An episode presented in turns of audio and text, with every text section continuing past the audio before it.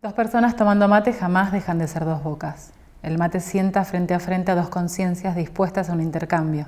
Ponerse al día es volver a un presente en el que cada una se percibe como singularidad en busca de otras singularidades y en ocasiones esto crea un espacio de feroz intimidad.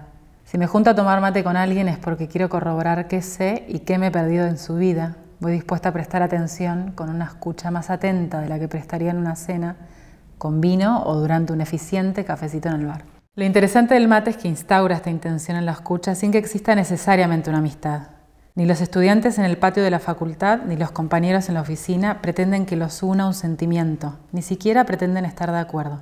Estar de acuerdo sería acaso una infidelidad al pacto tácito de la ronda, en la que el hacerse en el decirse es clave para recordar que nos une un sentimiento tentativo, extremadamente vulnerable al tiempo.